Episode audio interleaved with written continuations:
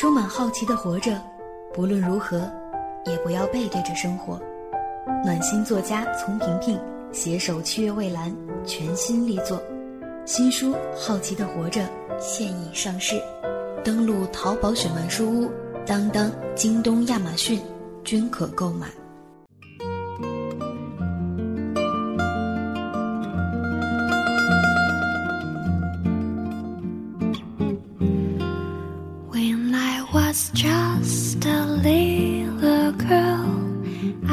Asked my mother, What will I be?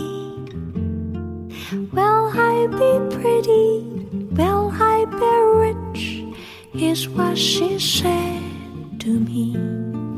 Que sera, sera. Whatever will be, will be.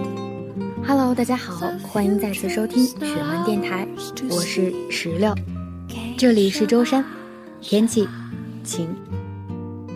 上帝作证，我是一个好台长，我出差在外，按时更新，一如既往，不忘互动。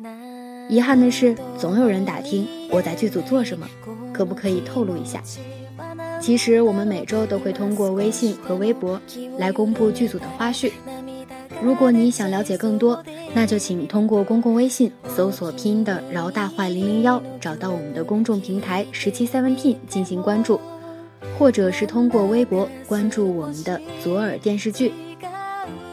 今天是左耳电视剧拍摄的第十八天，还记得进组的第一周更新电台的时候，就有朋友通过微信留言说：“石榴啊，你又不拍戏，在剧组干嘛呢？”我当时回复了两个字：秘密。如果我说了我在剧组的工作内容，一定会有很多人羡慕嫉妒恨的。是啊，左耳是个颜值很高的剧组，因为脸大我不能出镜，所以我是来看帅哥美女的，也是来圆梦的。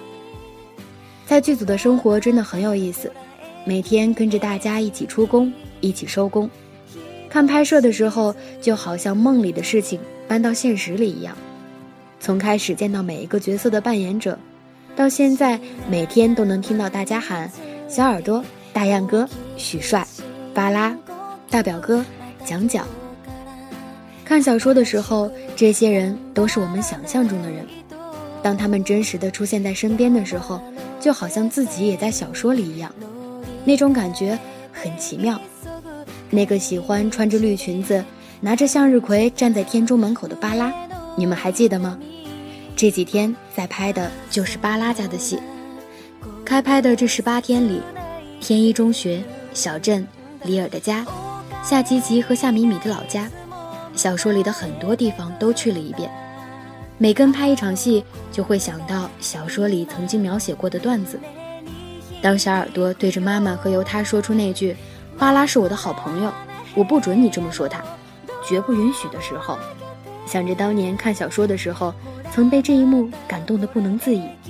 当那个嘴里说着“在我心里，男人只是车票，不停的走路就要不停的换车票，这样才能看到更远的风景”的巴拉，爱上张漾像飞蛾扑火一样的时候，想着当年看小说，也渴望自己能够这样敢爱敢恨。当由他为了小表妹跟许艺打架，当张漾说他欠很多人一声对不起，当许艺质问巴拉。为什么要这样对我？当蒋角说他要当明星，当夏吉吉和夏米米出现，还有那只叫小豆的猫，那些我们爱过的少年，那些年让我们找到自己影子的姑娘，左耳梦正在一点一点的上色，饱满。每一个曾经我们钟爱过的小说，都是一个梦。当它被搬上荧幕，被演员呈现出来的时候，就是梦的诠释。我们都渴望这个梦是美好的，演员们也很努力，跟雪漫姐、书迷和导演组聊天，想要更好的理解角色。拍戏的时候也一遍一遍的力求完美。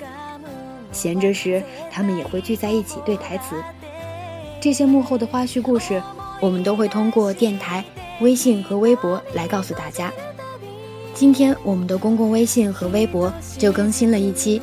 那些年被我们暗恋过的少年，年少时我们都曾爱过一个像许艺一样的男生。那些年被我们暗恋过的少年，带我们一起走进左耳电视剧许一扮演者黄仁德，一个中韩混血的身份，配上二次元的笑点和对剧本时自带手机音效的人，在片场和平时的生活中是怎样的呢？想知道更多，那就请通过公共微信搜索拼音的饶大话零零幺，找到我们的公众平台十七 seventeen 进行关注，或者是通过微博关注左耳电视剧。就能看到我们的最新更新。那些年，我们暗恋过的少年。当然，如果你有什么想说的，或者是想知道的，也可以通过微信或者是微博来给我们进行留言。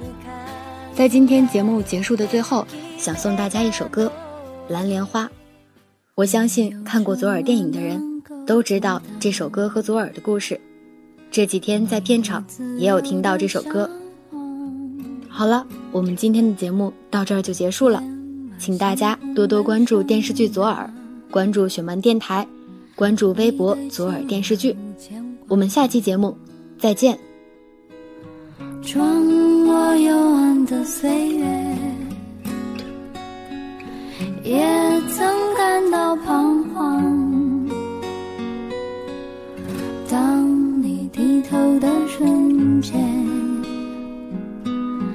才发现脚下的路，心中那自由的世界，如此的清澈高远，盛开着永不